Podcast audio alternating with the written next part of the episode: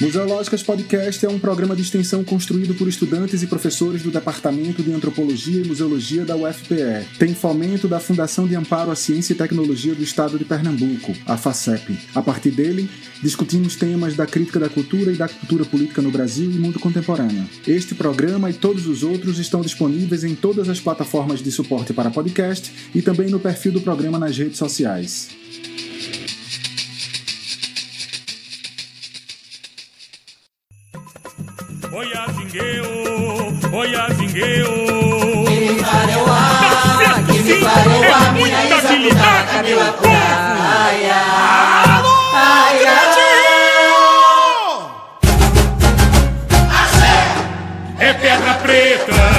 Risca ponto nessa casa de caboclo. Chama flecheiro, lino e arranca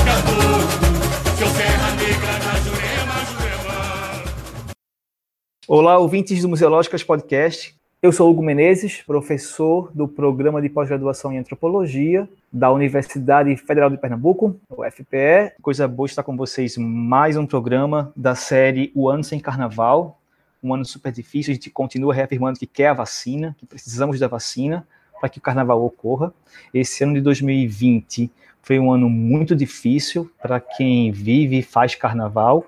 O ano de 2021 continua sendo é um prolongamento dessa uma extensão da pandemia, do contexto pandêmico e impacta fortemente os fazedores da cultura, os artistas, os produtores e as escolas de samba, que é o nosso tema de hoje. Então a gente quer gravar o último programa da nossa série, o Antes em Carnaval, é, sobre quais os impactos da, da suspensão, do cancelamento do carnaval para as escolas de samba, quais as questões que a gente pode levantar para as escolas de samba do Rio de Janeiro. Então eu estou aqui hoje com Vinícius Natal, que é doutor em antropologia pela Universidade Federal do Rio de Janeiro, UFRJ, e Leonardo Bora, que é doutor em teoria literária também pelo UFRJ, e ambos são envolvidos com a escola de samba, pesquisa a escola de samba. Vai ser uma ótima oportunidade de conversar sobre samba aqui no Museológicas. E queria começar pedindo para que vocês se apresentem ao nosso público, nossos ouvintes, falem um pouquinho sobre vocês e qual a relação que vocês têm com as escolas de samba. Obrigado, Vinícius, obrigado, Leonardo. Então, é, queria saudar a todos, né, agradecer pelo, pelo convite, muito bacana estar tá, tá, né, dialogando sobre carnaval em tempos pandêmicos, né, e onde, na verdade, toda a cultura afro-brasileira é só governantes, mas por parte da sociedade de modo geral. Então, você afirmar o carnaval enquanto uma dessas representações negras brasileiras é importante em, em um momento, em um contexto de, de ataque, de, de, de avanço do neofascismo que está tá vindo com força total aí. É, então, bom, falando um pouco sobre minha trajetória, né, assim, resumidamente, como que eu cheguei a trabalhar com escola de samba. Desde pequeno, eu sou envolvido com escola de samba, com a Unidos de Vila Isabel, que é uma escola daqui do Rio de Janeiro. E a minha avó é compositora até hoje, lá da Vila Isabel, 78 anos fazendo samba lá. E desde pequeno eu fui né, vivenciando a escola de samba da parte de dentro, né? Então, em determinado momento eu fui fazer faculdade de História, História na UF, e comecei a juntar a minha trajetória acadêmica com a minha trajetória pessoal. E aí, a partir de toda a minha trajetória né, profissional, né, que se tornou, eu trabalhando como pesquisador, se tornou pesquisar samba e pesquisar é, carnaval, né, também de modo geral. Então, eu fiz a graduação em História, depois eu fiz mestrado e doutorado em Antropologia no UFRJ. Né? A gente compartilha a experiência de orientação né, da, da professora Maria Laura Cavalcante. E recentemente finalizei o pós-doutorado no Instituto de História da Arte da UERJ, onde eu continuei a, a pesquisa do doutorado, mas sobre o viés da história da arte. Então, quando eu resolvo trabalhar, enfim, tem outras experiências também no Museu do Samba, né, que eu trabalhei como pesquisador, direção cultural da Vila Isabel, mas acho que toda essa, essa trajetória ela acaba que desemboca no, no trabalho de pesquisa de enredo, né, que eu faço junto com o Léo e com o Gabriel lá na Grande Rio hoje, foi feito anteriormente na Cubango, é um dessa, dessas experiências acadêmicas, transporte, música, em dança, coreografia, é, então, resumidamente é isso. Bem, é, eu sou Leonardo Bora e a minha relação com o carnaval vem desde a primeira infância, assim como a do Vinícius. Eu sou do interior do Paraná, nasci numa cidade pequena até hoje, 60 mil habitantes, chamada Irati. E, apesar de ser uma cidade pequena, era uma cidade com um carnaval bastante forte, expressivo para os padrões do interior do estado. Sempre que eu falo isso, eu faço a relativização. Claro que era um carnaval grande para os padrões do interior do estado, não em relação ao Rio de Janeiro, é, Recife, Olinda, Salvador. Mas naquele contexto era um carnaval expressivo que mobilizava as cidades vizinhas e havia uma pluralidade de manifestações carnavalescas interessante, com desfiles na rua e bailes. E ainda no, no, nos primeiros anos da minha vida, década de 80, eu já via meus pais envolvidos com a, o processo de decoração dos bailes, a preparação do, do, da visualidade carnavalesca. E isso acabava entrando na minha casa. Então, é, às vésperas do carnaval, a casa já ganhava uma cara diferente, aquela bagunça carnavalesca, aquele burburinho, aquela aquele envolvimento com a preparação da festa, um caráter ritual, portanto. De modo que o carnaval sempre foi uma, uma data chave, sempre foi um momento muito esperado. E aos poucos eu, o apreço pelas escolas de samba foi aumentando, foi brotando pela mediação da TV. Então também havia esse momento da família toda se reunir para assistir aos desfiles é, meu pai, principalmente, ele era e é bastante apaixonado pelas escolas de samba, então havia essa relação de comprar o disco, conhecer os enredos antes do, dos desfiles e se preparar para assistir às apresentações, de modo que com seis anos eu já desenhava, já tentava é, fixar as imagens mais marcantes de cada ano nos cadernos de desenho. Então, eu já começava a desenhar carros alegóricos, fantasias, de alguma forma aprend, aprisionar aquilo, aprisionar no sentido figurado, né? Mas, mas de tentar deixar aquelas imagens registradas, porque não havia videocassete, não havia YouTube, então eu sabia que eu só voltaria a me deparar com aquelas imagens fantásticas que me encantavam, que mexiam com o meu imaginário daqui a um ano, quando o anúncio do próximo carnaval começasse a ser feito pela mesma televisão.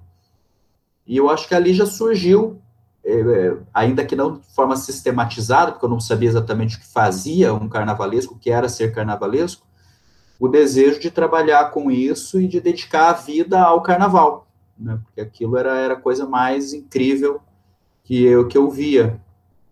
E ao longo das graduações, ainda no Paraná, eu fiz, comecei fazendo letras e história, um ponto de contato com a trajetória do Vini, depois transferi história para direito, me formei em letras e direito, já me preparando, já pesquisando o carnaval, de maneira direta ou indireta, mesmo a minha monografia em direito trata é, de carnaval, de escola de samba, começa a analisar alguns enredos do Joãozinho 30 para pensar alguns conceitos jurídicos, algumas propostas muito radicais de se pensar o ensino das ciências jurídicas.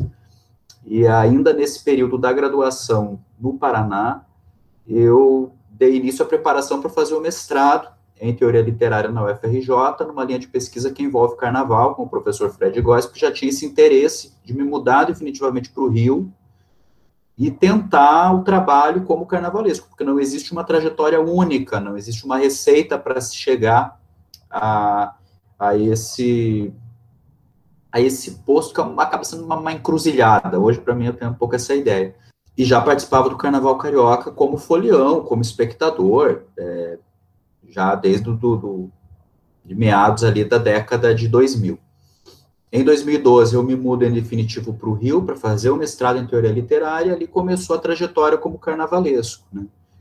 batendo de porta em porta, estabelecendo contatos, preparando portfólio, e finalmente, devido à mediação do Eduardo Gonçalves, fazendo parte da comissão de carnaval da Mocidade Unida de Santa Marta, da qual o Vinícius também fazia parte, junto é, a outros artistas, para desenvolver o carnaval dessa escola do bairro de Botafogo, que na época estava no último grupo, Carnaval de 2013. E ali começou uma trajetória, né, passando por todos os grupos de acesso.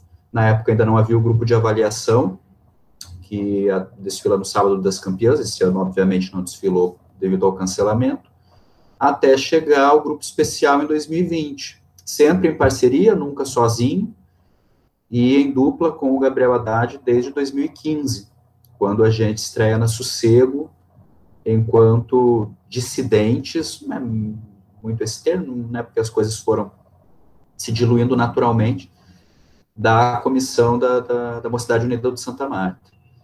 E a pesquisa acadêmica em paralelo, do mestrado emendei o doutorado, também em teoria literária, que é uma das linhas de pesquisa dentro do programa de pós-graduação em ciência da literatura da UFRJ, Nesse tempo, fui professor substituto da UF, do curso de produção cultural, e ainda estou professor substituto da Escola de Belas Artes, do, dos cursos de artes cênicas, as habilitações em indumentária e cenografia da EBA.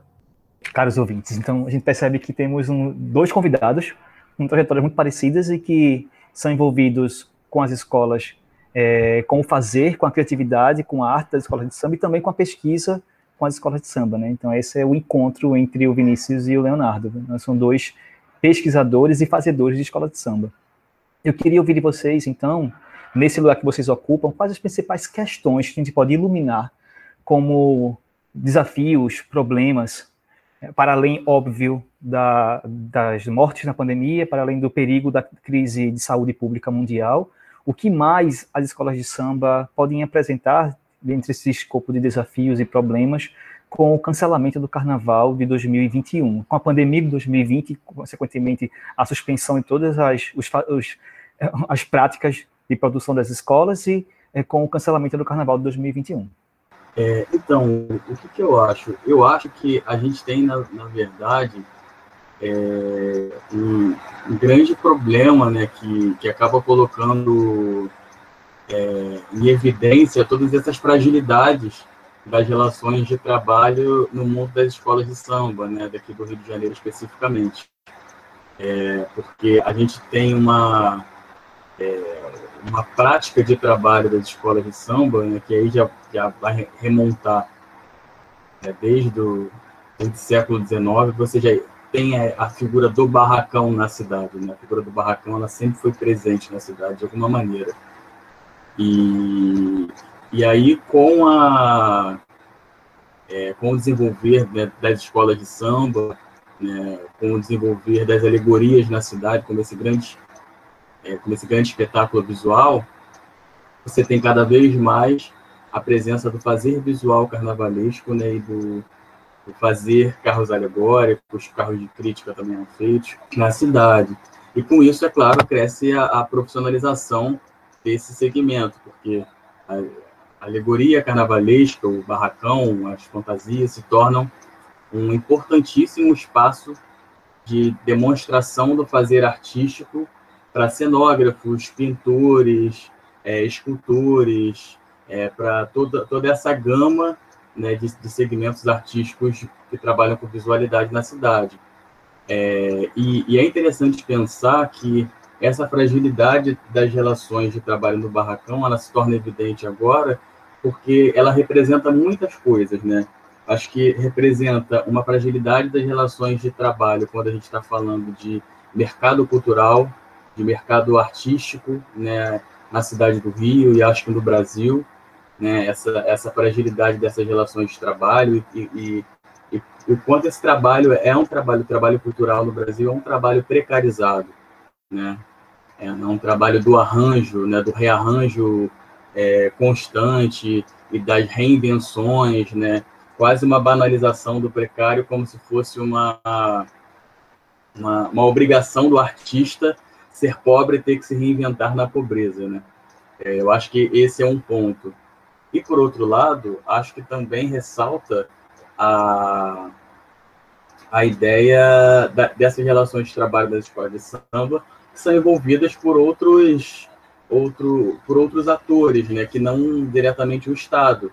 Mas que você tem dentro das escolas de samba, desde a sua formação, você tem o jogo do bicho, você tem a milícia, você tem o tráfico, né, que é importantíssimo a gente entender essa dinâmica dentro das escolas de samba, porque as relações de trabalho, as relações sociais, as relações de troca, né, elas se dão de, de uma outra maneira.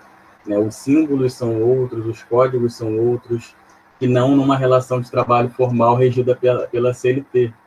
Né? Então, eu acho que são pistas muito importantes para a gente começar a, a debater, é, enfim, num momento importante, mas que eu acho que a pandemia ela joga luz sobre essas contradições que as escolas de samba vivem, né?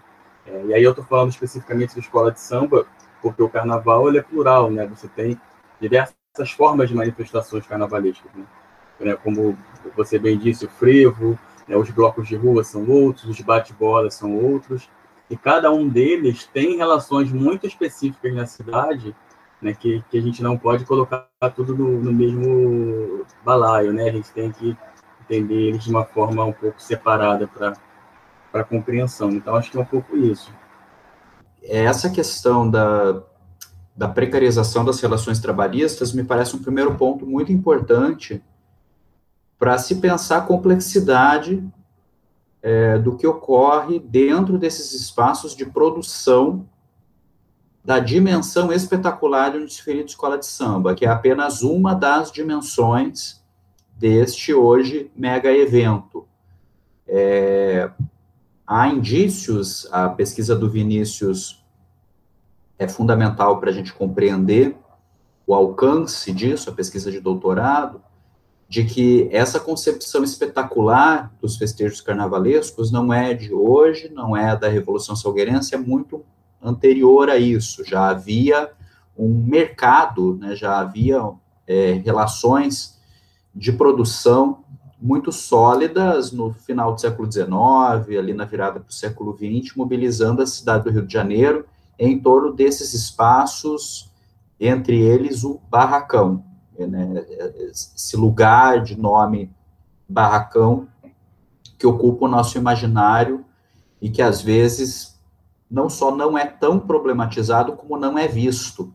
Então, assim como o Vinícius falou em precarização, um termo que apareceu muito durante esse contexto pandêmico é invisibilidade.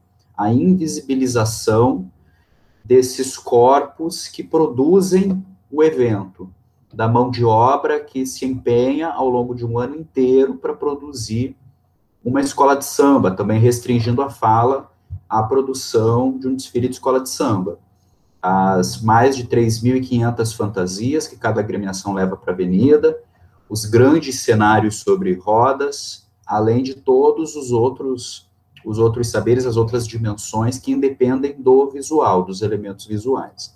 Mas é fato que se a gente pensar apenas nas fábricas, elas funcionam ao longo de um ano inteiro. Um carnaval termina e o outro já começa com o desmonte das alegorias, com a separação das fantasias, a organização interna e a produção intelectual, teórica, conceitual do outro espetáculo. Então, é uma cadeia produtiva ininterrupta, que se viu interrompida agora devido ao contexto pandêmico, que afeta é, a renda, o que afeta um sem fim de famílias que precisaram ser assistidas de alguma forma pelas escolas e por outra, outros movimentos que se desenharam ao redor das escolas neste contexto de, de, de não trabalho, de não carnaval.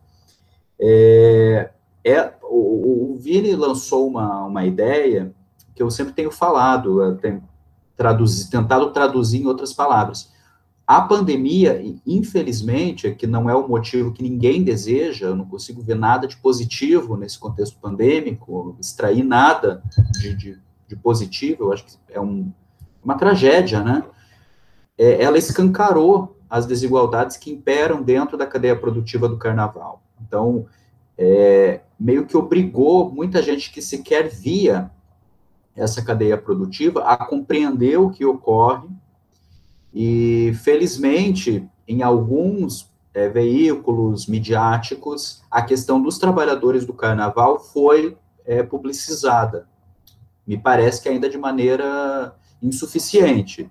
Poderia ter sido feito, poderia estar em andamento. Projeto muito mais sólido de assistência a estes trabalhadores do carnaval, vide a forma como o oficial cancelamento do carnaval, seja em fevereiro ou em julho, foi feito pela é, prefeitura recém-impossada do estado do Rio de Janeiro, via Twitter, de maneira quase pessoal, né, e não em termos oficiais, e não apresentando um plano é, para gerência da crise sanitária em relação às escolas de samba. Essas relações com outros atores sociais, né, com outros poderes, com poderes paralelos, é um outro ponto-chave para se pensar a complexidade das escolas de samba. Ontem, no jornal O Globo aqui do Rio de Janeiro, havia uma matéria falando justamente sobre isso, sobre como as relações de poder dentro das escolas de samba estão se metamorfoseando, e o jogo do bicho fazendo alianças com a milícia e tomando as escolas ditas menores,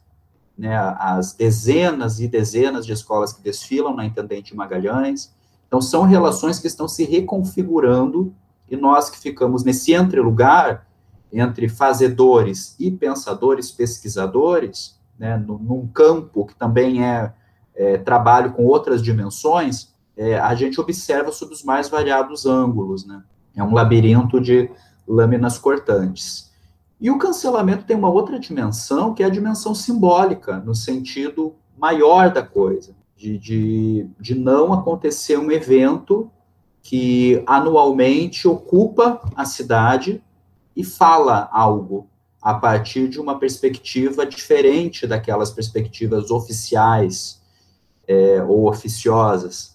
Um, um, evento que está propondo debates, que está, de alguma forma, expressando um pensar e uma forma de narrativa que, que é única, que, que que não é comparável essencialmente a outras manifestações. A gente tem, inclusive, esse costume, está cristalizado na própria bibliografia carnavalesca, comparar um desfile de escola de samba a uma ópera, sempre se utilizando desses referenciais eurocentrados, manifestações culturais que, que numa hierarquia da cultura, que não, que não faz nenhum sentido ao nosso ponto de vista, já estão consolidadas, quase num patamar superior, e cada vez mais a gente debate o quão essa visão é um pouco empoeirada e precisa ser revista. Por que não pensar a escola de samba a partir de outros referenciais, a partir de outras miradas, construindo outras formas de, de, de conhecimento, outras epistemes? Me parece que esse é um desafio que também ganhou muita, muita visibilidade nesse contexto de não carnaval, porque obrigou todo mundo a dialogar, a, a, falar mais, a ocupar os espaços virtuais e, consequentemente, a produzir um, um, conhecimento quase de forma instantânea, elaborando raciocínios na hora. E agora, depois de um ano, a gente começa a perceber alguns movimentos, começa a perceber que o olhar se deslocou um pouco e isso me parece positivo, infelizmente, enquanto consequência de uma situação catastrófica. Mas é preciso que se pense dessa forma, porque as escolas possuem um papel social, ritual, simbólico extremamente importante e, de forma alguma, a gente pode naturalizar ou julgar positivo o silenciamento dessas manifestações culturais. Né? A não utilização das quadras, que muitas vezes são centros culturais inexistentes em determinadas comunidades é, todo o ciclo de eventos que ocorre ao longo de um ano inteiro nesses espaços, reunindo inúmeros atores sociais, líderes comunitários, pessoas anônimas que participam das agremiações e que trocam nesses espaços. Então, é, é, esse silêncio, essa ausência de vida social, de rito, é muito triste. É óbvio que mexe com, todos nós que, que, mais do que fazedores, também são amantes da cultura do samba e participam e ocupam e vivem isso ao longo do ano todo, não só às vésperas ou durante os dias de carnaval. Eu acho, eu acho que tua fala, mas ela é bem muito no que a gente tem conversado aqui, que é pensar, bom, a gente entende que imediatamente quando se fala do, da, de suspender o carnaval, as matérias de jornais, a conversa gira em torno de uma cadeia produtiva que foi interrompida, e é seríssimo isso. A gente está falando de algo muito sério, porque a vida das pessoas, a vida material das pessoas depende do, do carnaval, das escolas de samba, enfim. É, mas às vezes a gente deixa de também atentar para essa outra dimensão, que é a dimensão simbólica e da sociabilidade. Então eu fico pensando nos barracões vazios e as, e as quadras vazias, significa dizer que as pessoas perdem esse espaço de sociabilidade, esse espaço de convivência, de construção, de troca, imprescindível para a experiência social de todos nós aqui, né? É, em, em especial das periferias das grandes cidades. Esses espaços vazios são grandes perdas. Então, a perda econômica é enorme, a perda uh, social é imensa, e a perda cultural por não ter as escolas na rua, o lugar da crítica, sabe, Vinícius e Leonardo? Eu fico pensando que é, quão bom seria ter esse espaço para fazer uma crítica sobre a vacinação, por exemplo, para fazer uma crítica política, porque as escolas nos ensinam a cada carnaval maneiras incríveis, singulares, perspicazes e, e, e efetivas de tecer críticas sociais, severas críticas sociais ao nosso contexto político, e, a gente perdeu esse espaço, né? A gente não conseguiu fazer isso na prática. O sambódromo está vazio também no carnaval. Então acho que tem uma outra perda, né? É, eu acho que o carnaval tem uma. Eu estou falando do carnaval de um modo geral, né? As manifestações carnavalescas, eu acho que elas têm uma essa característica que você tocou da crítica, né? E de serem um, um espaço de reflexão sobre a sociedade mesmo, né? Um espaço de reflexão sobre o que é o Brasil, sobre os problemas mais cotidianos, e, e isso a gente encontra nas grandes sociedades, nos blocos, isso lá desde a virada do 19 para o 20, né?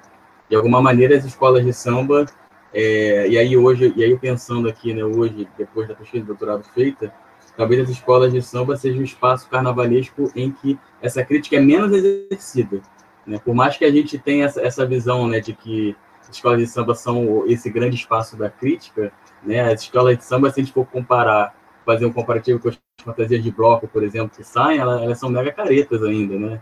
São muito conservadoras em seus discursos, reproduzem muitas narrativas oficiais ainda da história, enfim. Estou pensando isso aqui junto com vocês.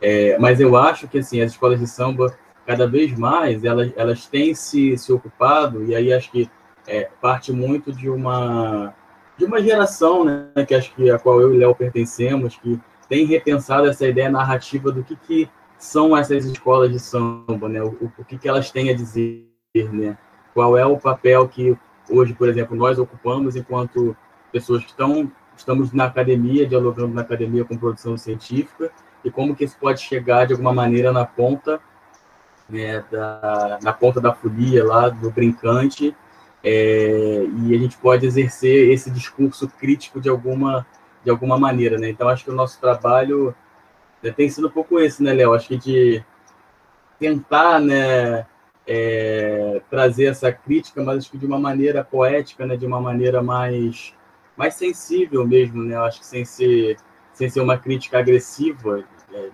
uma, crítica direta, mas acho que, o, acho que o nosso trabalho ele tem acabado pensado muito nessa nessa poeticidade que é a reflexão sobre o Brasil, né?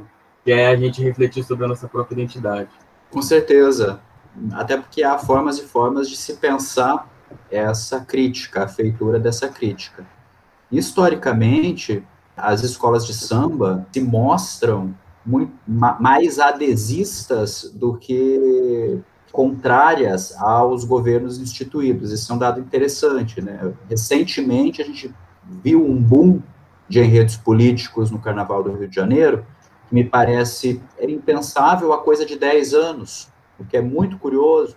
Né? Quando a gente participava de eventos acadêmicos em 2012, ou no auge das manifestações de junho, julho de 2013, essa pergunta surgia, aparecia, inclusive para os fazedores, para carnavalescos que eram entrevistados. Havia um ciclo de debates na UERJ muito interessante, e essa pergunta aparecia, o porquê dos, dos não enredos críticos, por que, que aquela efervescência política não estava sendo filtrada, sendo problematizada e traduzida em enredos de escolas de samba.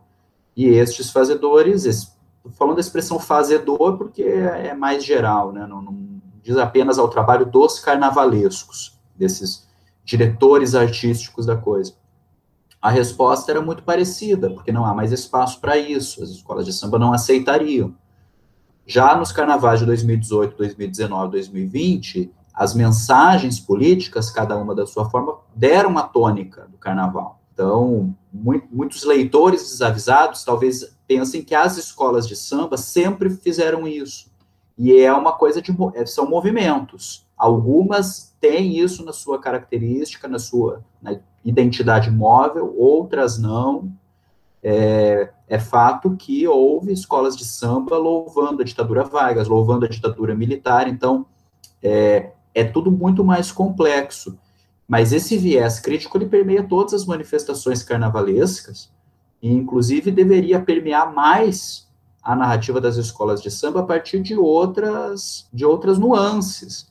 É muito curioso como as escolas de samba têm resistência, é, e isso se percebe nas menores e nas maiores coisas, para lidar com o grotesco, para lidar com a acidez. Em determinadas escolas isso é impensável.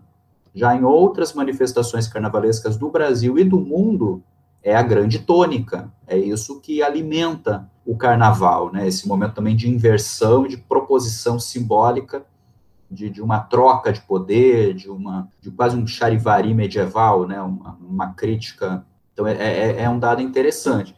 Mas, para além dessa perspectiva crítica, é fato que as escolas de samba são narrativas. A, cada escola possui a sua, a sua visão de si e de mundo, e anualmente propõe uma narrativa para a sociedade, uma narrativa que vai ser apreendida, que vai ser debatida, que vai ser é, problematizada por um sem fim de pessoas, não só os espectadores da arquibancada ou via TV, mas todos aqueles que desfilam e que vivem a escola ao longo de um ano, porque muita gente que vive a escola ao longo de um ano sequer desfila. É um dado também interessante. Quem são essas pessoas, né, que participam da vida social da escola e que muitas vezes nem vão ao desfile. É, e essa narrativa é produto de, de, de, muita pesquisa, de muito diálogo, de muito campo, para usar o termo antropológico. E é algo que eu, Gabriel Haddad e Vinícius sempre debatemos. Nós ocupamos uma posição muito privilegiada de narradores nesse cenário de produção cultural, no caso da cidade do Rio de Janeiro. Então é preciso ocupar esse lugar com extrema responsabilidade. E me parece que é, é esse senso de responsabilidade que nos faz ouvintes, que nos faz gostar da troca, do diálogo, que nos faz não ter medo do contraditório e de entender que esse processo de gestação de um enredo é mais longo, dá mais trabalho, faz com que a gente se reúna com muita gente, com que é, não seja algo automático, né? a gente não fica restrito à, à pilha de livros do lado do, do computador ou do caderno, porque é óbvio que essa etapa também existe. Mas, para além disso, a gente gosta de ir para o chão da quadra, de reunir diversas pessoas, ouvir, conversar, para que a proposição dessa narrativa, que a escola vai cantar, vai reverberar, e narrativa que vai ser reprocessada, porque quando aparecem os sambas, eles podem seguir por caminhos totalmente diferentes, e tudo vai se alterando até o desfile, e depois ele pode ser lido da forma como como o tempo quiser, alguns sobrevivem ao tempo, outros não, alguns são reavivados depois de um certo tempo, outros não, coisas da história. Então, a gente tem um compromisso muito grande com essa responsabilidade, e isso acho que dá um, um caráter diferente ao nosso processo de feitura de enredo, né? a nossa forma de encarar a pesquisa do enredo. E isso se desdobra na visualidade. A concepção visual do desfile acaba seguindo esse, esse mesmo entendimento inicial. Então, queridos, é, já que vocês conhecem bem como, como funciona uma escola, e ela é muito além do que a culminância que a gente assiste no carnaval, é, o que, que as escolas fizeram nesse ano de 2020? Como elas reocuparam é, e deram sentido à sua experiência social, sabendo que não a festa carnavalesca em 2021? É, como foi que as escolas, para além das lives, por exemplo, como foi que elas é, se reinventaram, se reconstruíram? Essa palavra estar desgastada, né? De reinvenção. Mas, de fato, o que, o que elas, quais os signos que elas reocuparam, o que é que elas fizeram, que narrativas elas reconstruíram, como foi o ano 2020 para elas? É, eu achei muito simbólico que a maioria das escolas elas acabaram lançando os enredos e fizeram suas disputas de samba é, virtual, né? Então, né, você teve essa dimensão de, de lançar o enredo, porque o, o, carnaval ele tem essa, essa característica que é uma característica cíclica, né, é, ininterrupta. Né, ele, ele nunca acaba, você sempre termina para você já, ao começar automaticamente o outro, é, processo anual do, do, do desfile das escolas de samba. Então, automaticamente, quando acaba o carnaval e as narrativas elas começam a ser pensadas já né, para o ano seguinte, no caso seria para 2021, né? É, isso é interrompido, esse ciclo é interrompido pelo movimento da pandemia. Né? E aí se coloca essa grande questão, né? Como é que você vai lidar com esses dois fluxos, né? Um fluxo da, do tempo parado, né? Do tempo inexistente né, que é quase um vazio, quase um vácuo nesse processo temporal carnavalesco, e esse tempo sempre para frente, né, que, eu, que a Maria Laura chama desse tempo sempre para frente. É o sentido das escolas de samba, tanto no, no cortejo, no desfile, quanto o tempo de existência. Está sempre pensando o agora e para frente. Né? Então, isso se impôs nas escolas de samba de uma maneira muito curiosa, é, para quem está pensando carnaval é enlouquecedor, né? Porque a gente tem que quebrar a cabeça para saber o que vai fazer, pensar em mil possibilidades de enredos e de maneiras com que esse enredo pode desfilar ou não, né? E aí Léo e Gabriel pensando estratégias visuais para dar conta disso, enlouquecedor. Agora, do ponto de vista pesquisador, é, foi muito curioso, muito interessante, assim, que isso se colocou nas escolas de samba como, uma, como um desafio, então muitas delas, para não interromper romper esse ciclo temporal, começaram a lançar seus enredos online. E é muito interessante porque como a, as escolas de samba elas têm diferentes vivências, né? Você tem diferentes formas de viver uma escola de samba. Então, por exemplo, para o turista que só vai lá assistir o desfile no dia do carnaval, não vai fazer a mínima diferença se a escola tem enredo ou não. Mas para quem é, para quem pertence a uma comunidade, para quem vivencia a escola de samba o ano inteiro, você lançar um enredo fazer disputas de samba enredo online é uma continuidade desse ciclo temporal. Esse ciclo temporal não morreu, né? ele pode ter morrido da presença física, mas virtualmente o carnaval ele está acontecendo. Até teve um movimento, né, na época que as pessoas falaram não é hora de se falar em carnaval. Aí eu fico me questionando, né? É para muita gente é impossível não falar de carnaval, o carnaval é conectado à própria trajetória de vida. Então como é que se não vai falar de carnaval, né? Então não, essa conta não fecha. Eu acho que as escolas elas acabaram ressignificando isso, né?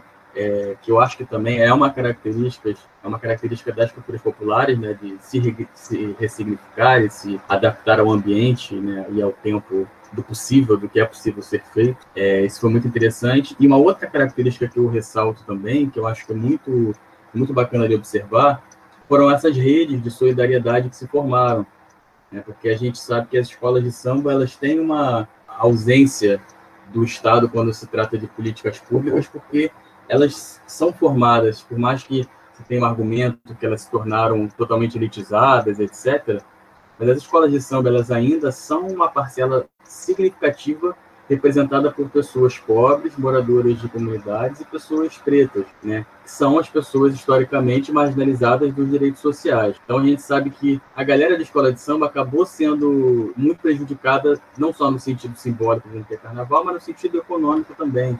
As pessoas trabalharam, tra trabalham com isso, né? São ritmistas, cantores, é, compositores, são passistas que fazem show, que viajam para fora, etc. Então, automaticamente, né, é, esses segmentos, na ausência de uma política efetiva, de uma política centralizada né, para dar conta disso, começaram a formar uma série de, de redes de solidariedade. Então, fizeram Barracão Solidário para ajudar os artistas do Barracão, fizeram o Bailado Solidário para ajudar casais Mensal e Porta-Bandeira, né? É, e, paralelo, algumas iniciativas né, das próprias escolas que algumas se organizaram. A Grande Rio, por exemplo, ela fez uma doação de cestas básicas para os seus vitimistas, para os seus componentes, né? mas foram muito poucas essas iniciativas centralizadas. Então, mas o que eu acho mais interessante foram, é, foi essa iniciativa espontânea dessas redes que se formaram, de ajuda mútua, né? porque eu sempre bato nessa tecla, né? É, a escola de samba ela pode ser muita coisa, mas eu considero ainda a escola de samba esse produto da cultura afrodiaspórica, um produto negro, um produto das camadas negras. E se a gente for olhar para a história dessas camadas na cidade, a gente vai ver que, na metade do século XIX, principalmente no período de abolição, os ex-escravizados fizeram grandes redes de solidariedade para conquistar o forreio dos seus próprios irmãos, que ainda eram escravizados, ou, ou, ou fizeram redes de solidariedade para sobreviver, sejam em irmandades religiosas, sejam em casas de angu e outras associações recreativas negras que fizeram ali na virada do 19 para o 20.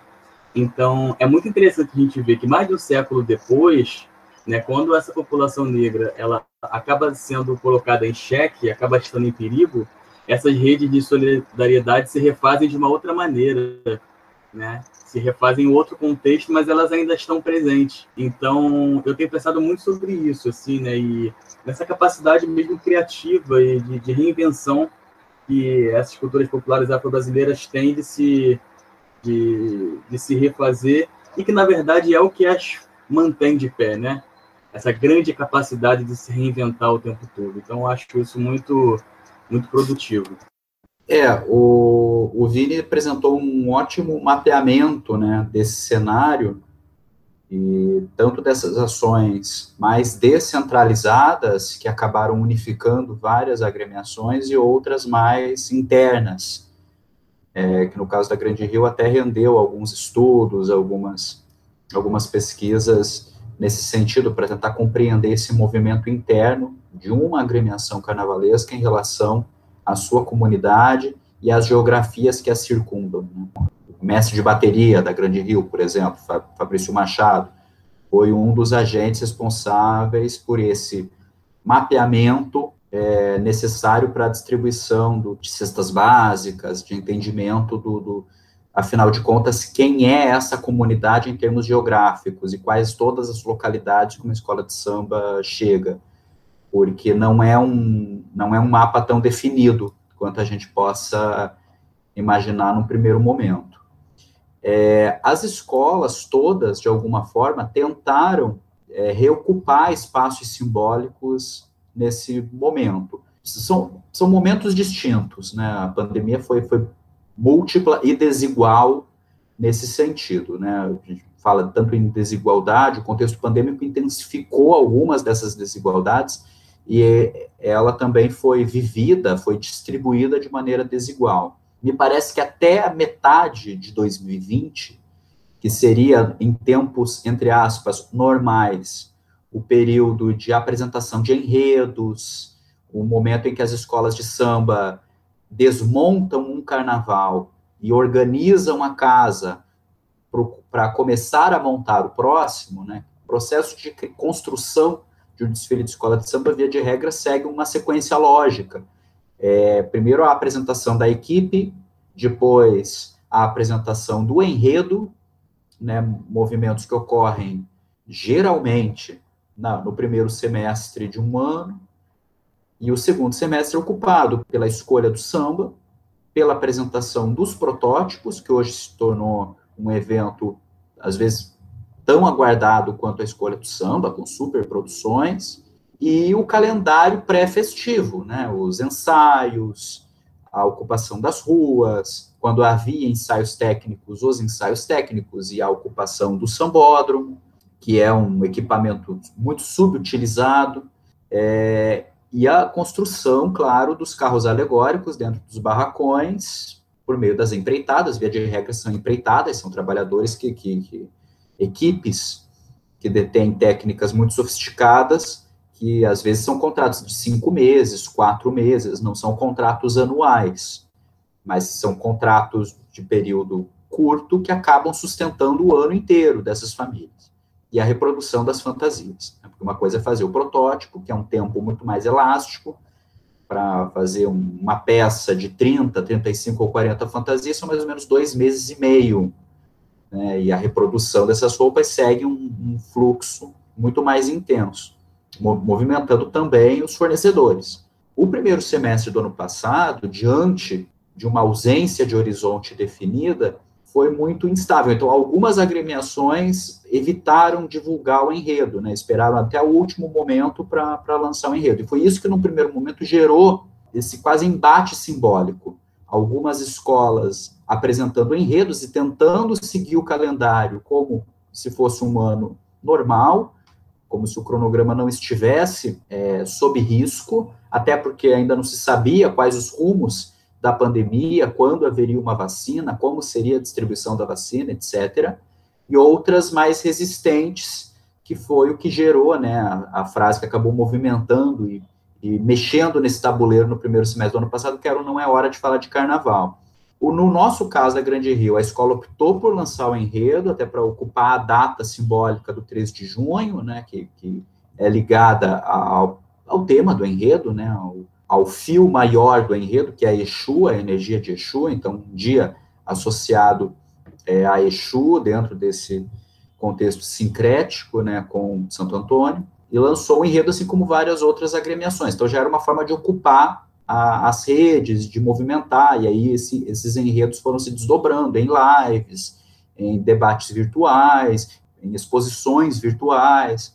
É, o segundo semestre, com os enredos já lançados e a confirmação de que não haveria carnaval em fevereiro, acabou sendo ocupado por lives musicais, então os intérpretes, ritmistas, de alguma forma houve uma organização para ocupar as redes. Estamos falando também de um período em que o samba de enredo, não estou pensando em matrizes, né, matrizes é, patrimonializados, pensando em, em gênero, um conceito meio genérico, talvez, gênero genérico, mas, mas deu para entender, né, que não mais ocupa as ondas do rádio anualmente, né, diferentemente de outros é, produtos musicais, se a gente pensar assim. Então, houve uma organização para ocupar e aí uma proliferação de lives. Né? Eu, eu nunca participei de tanta live na minha vida, acho que nunca vou participar. O que ainda me parece pouco diante da potencialidade das escolas de samba, porque no mais das vezes são lives que olham para apenas uma faceta disso. Né? Então, os carnavalescos, sim, falaram muito, falaram muito sobre os enredos, e um desafio, como o Vinícius falou, nosso, é, é reinventar esse enredo a cada dia. É ir repensando, até porque a gente não sabe qual será o formato do próximo desfile.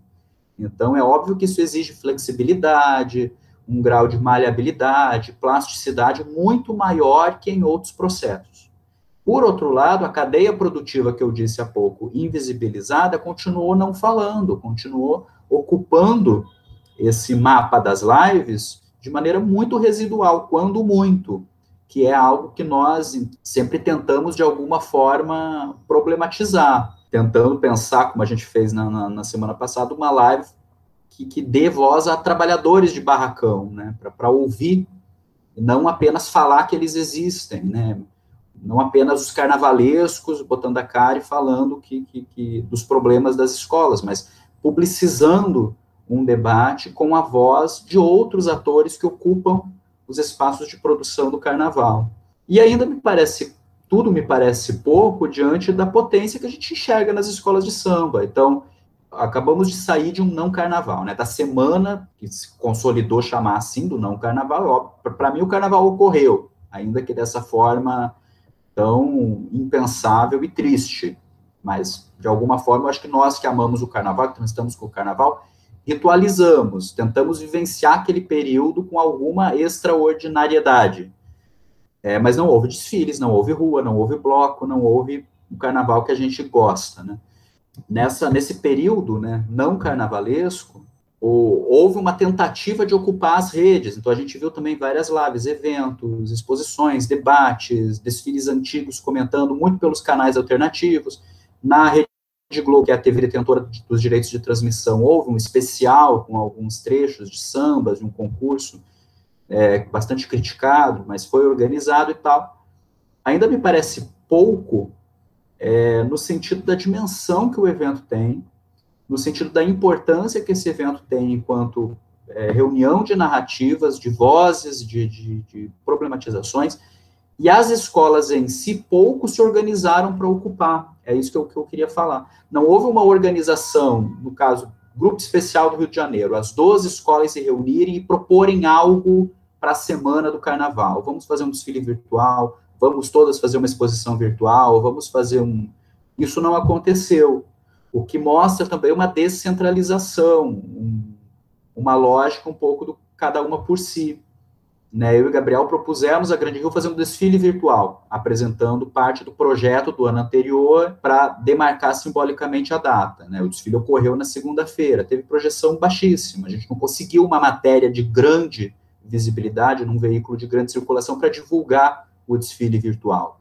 Então, isso, aí, isso revela para mim o quanto esse tecido está um pouco esgarçado, o que é perigoso, porque já vimos outras organizações e manifestações carnavalescas muito potentes na sua época, definhando.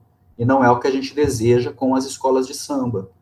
Então, se por um lado precisamos ter otimismo mais do que nunca, é, por outro, é preciso sempre tentar entender esses movimentos, porque a potência é muito grande e às vezes ela se esvai diante de uma descentralização, de um, um não senso de, de, de importância, né, de importância do, do que tudo isso representa. Eu queria saber de vocês o que vocês acham que as escolas de samba vão levar para 2022, caso tenhamos carnaval. Quais os aprendizados é uma palavra que talvez não caiba, mas quais as experiências que podem mudar, modificar o fazer, o, o, tipo de conceito, o fundamento, a existência, a experiência das escolas de samba, que certamente vai ser um legado desse momento é, que nós vivenciamos de 2020 e 2021, pensando num 2022 sendo otimista e que pode acontecer o carnaval, né? Mas talvez nem, nem saibamos ainda se de fato 2022 terá carnaval. O que é que a gente pode levar dessa experiência?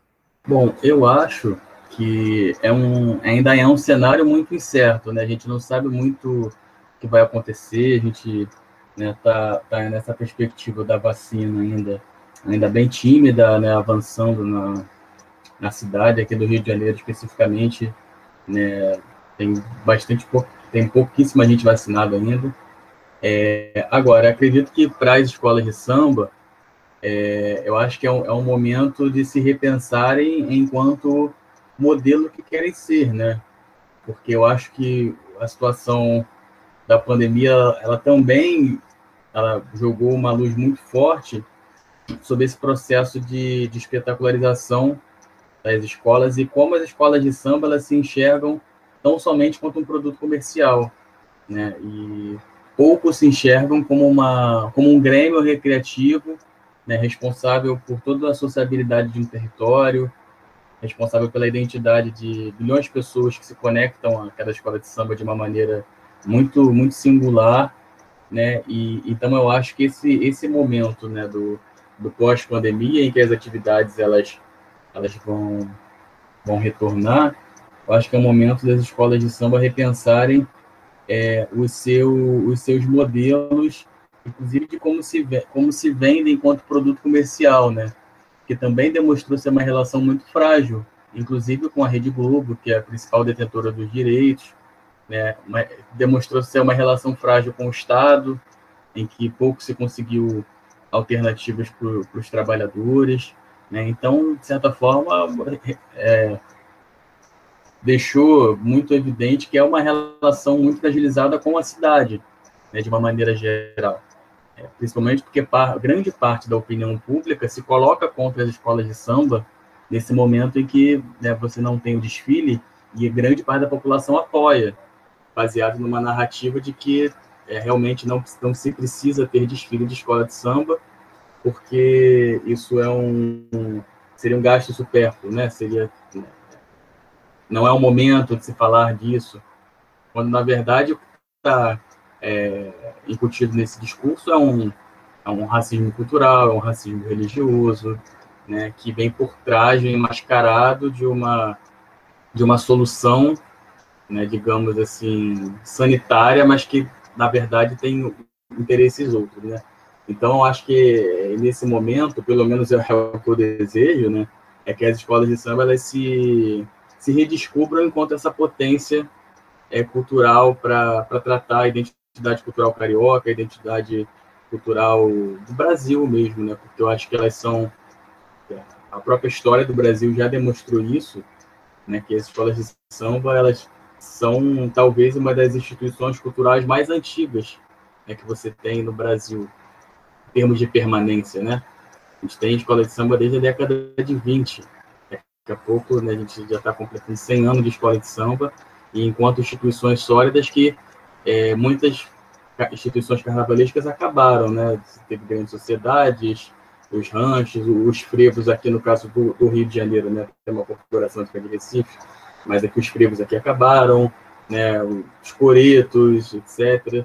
Você tem as escolas de samba com uma grande potência né, da cidade do Rio de Janeiro, que era então capital da República, né, que depois não é mais, mas as escolas de samba permanecem durante todo esse tempo como uma representação é, periférica, como uma representação negra que debate o Brasil, que debate a sociedade durante o período carnavalesco.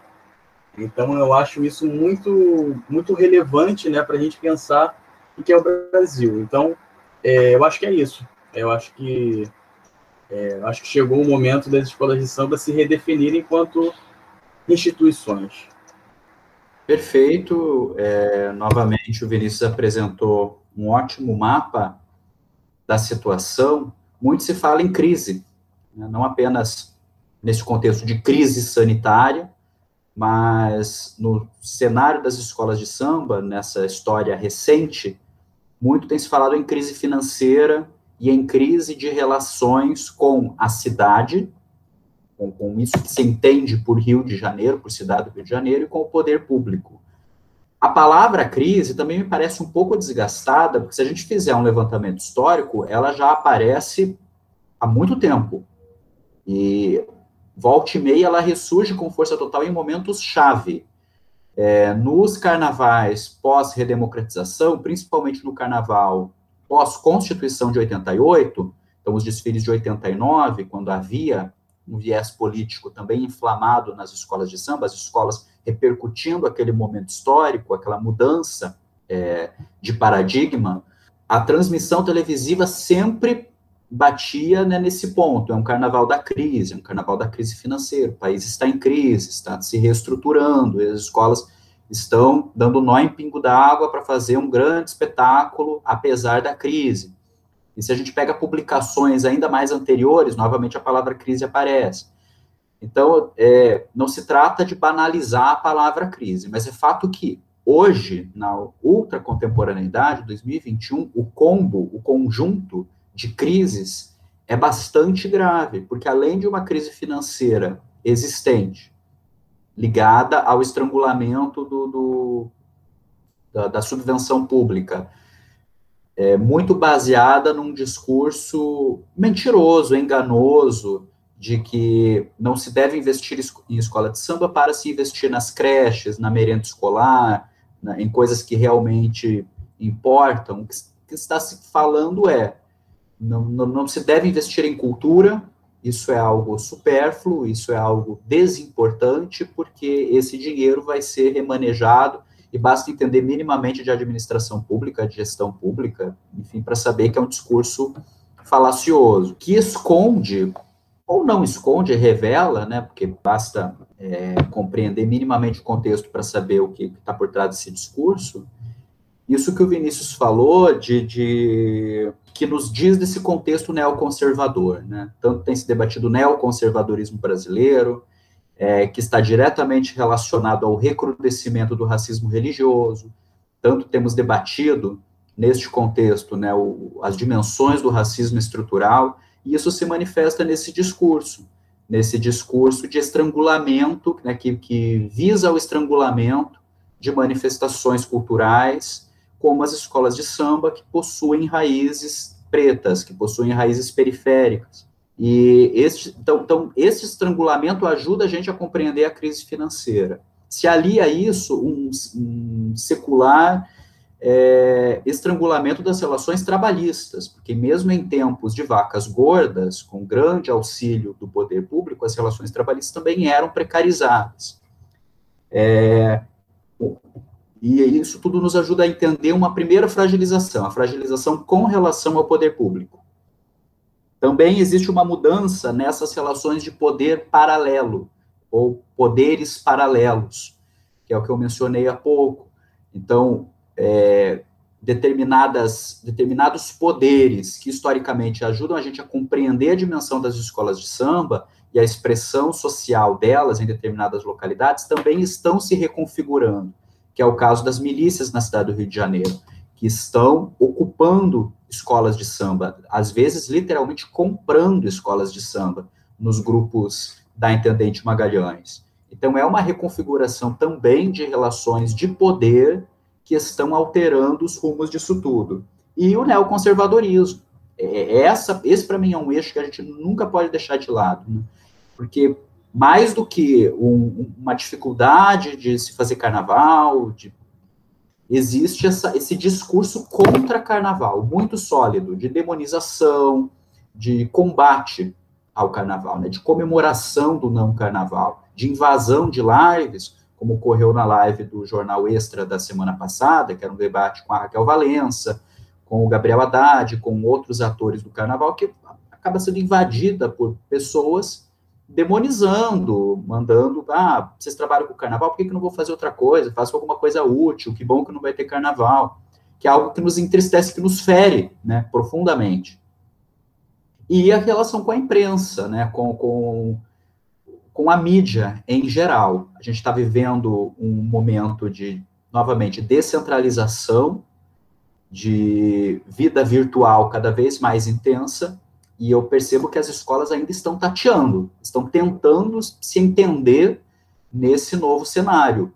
Ainda estão muito presas à mídia oficial representada pela televisão, pela transmissão televisiva, que muitas vezes não quer dar destaque para as escolas de samba, porque talvez o samba hoje não seja o maior produto dentro dessa visão muito comercial para a transmissão televisiva. Talvez outras expressões culturais sejam mais interessantes em termos de rentabilidade hoje. Né? O carnaval acaba sendo visto como um produto para aqueles dias. Né? Contratos milionários, é, audiência naquelas madrugadas de transmissão de desfiles, e no resto do ano não precisa falar de carnaval, vamos investir em outras coisas. É, que também é uma visão que nos fere, né? porque é, se choca com aquilo que a gente mais ama e aquilo que a gente acredita enquanto potência.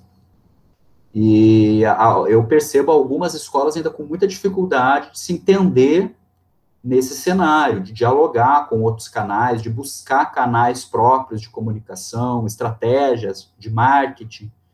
Então, essa relação com a imprensa também ajuda a gente a entender a crise. Os primeiros desfiles oficiais já eram financiados por veículos jornalísticos, né? o Monte Esportivo, a Vanguarda, o Globo. Então, quando essa relação também se esgassa, isso acaba intensificando a crise. Então, é uma crise generalizada, é, são camadas, né, são, são pontos muito difíceis de solucionar, nós, muito, muito de difícil desatar, mas nós, enquanto agentes culturais, acima de tudo, enquanto amantes, como eu disse, da cultura do samba como um todo, e produtores, né, fazedores, a gente tenta não desanimar e continuar pensando em estratégias, para usar da expressão do professor Felipe Ferreira, estratégias de sobrevivência. Porque, historicamente, as escolas de samba também nos ajudam a pensar isso. Quais são essas estratégias de sobrevivência necessárias num momento tão singular como este? Queridos Vinícius e Leonardo, eu quero agradecer muito a participação de vocês. Foi muito legal essa conversa. Fecha com chave de ouro nossa, nossa série, o Antes em Carnaval e também abre possibilidade para a gente conversar mais sobre isso em outros momentos, porque o que vocês falaram aqui não se esgota aqui, tem muita coisa interessante para ser conversada sobre carnaval e escola de samba ainda nesse mote do ano sem carnaval, porque isso, como vocês falaram, revela coisas que a gente ainda não conseguia debater, porque parecia ser uh, encoberta pela própria experiência festiva. Então agora a gente pode discutir mais sobre isso, né? Talvez seja o nosso lugar de pesquisador e de fazedores ao mesmo tempo, pensar algumas questões e tentar ampliar o debate, intensificar o debate, potencializar o debate a partir do olhar é, para as escolas de samba. Muito obrigado, Vinícius, muito obrigado, Leonardo. Muito obrigado mesmo. É, eu, eu que agradeço, agradeço o Léo também pela companhia e parabéns pelo projeto aí. Precisando, só chamar, estamos juntos. Também agradeço, Hugo, Vini, e continuamos e continuemos a debater o carnaval em suas múltiplas dimensões, manifestações tão fundamentais para a gente compreender o que somos. Museológicas Podcast é mantido pelos grupos de pesquisa Museológicas e Curupiras, Colonialidades e outras epistemologias, bem como pelo Laboratório de Expografia, Expolab, Laboratório de Estudos Avançados em Cultura Contemporânea, o LEC, Laboratório de Multimídia e pelo Observatório de Museus e Patrimônio.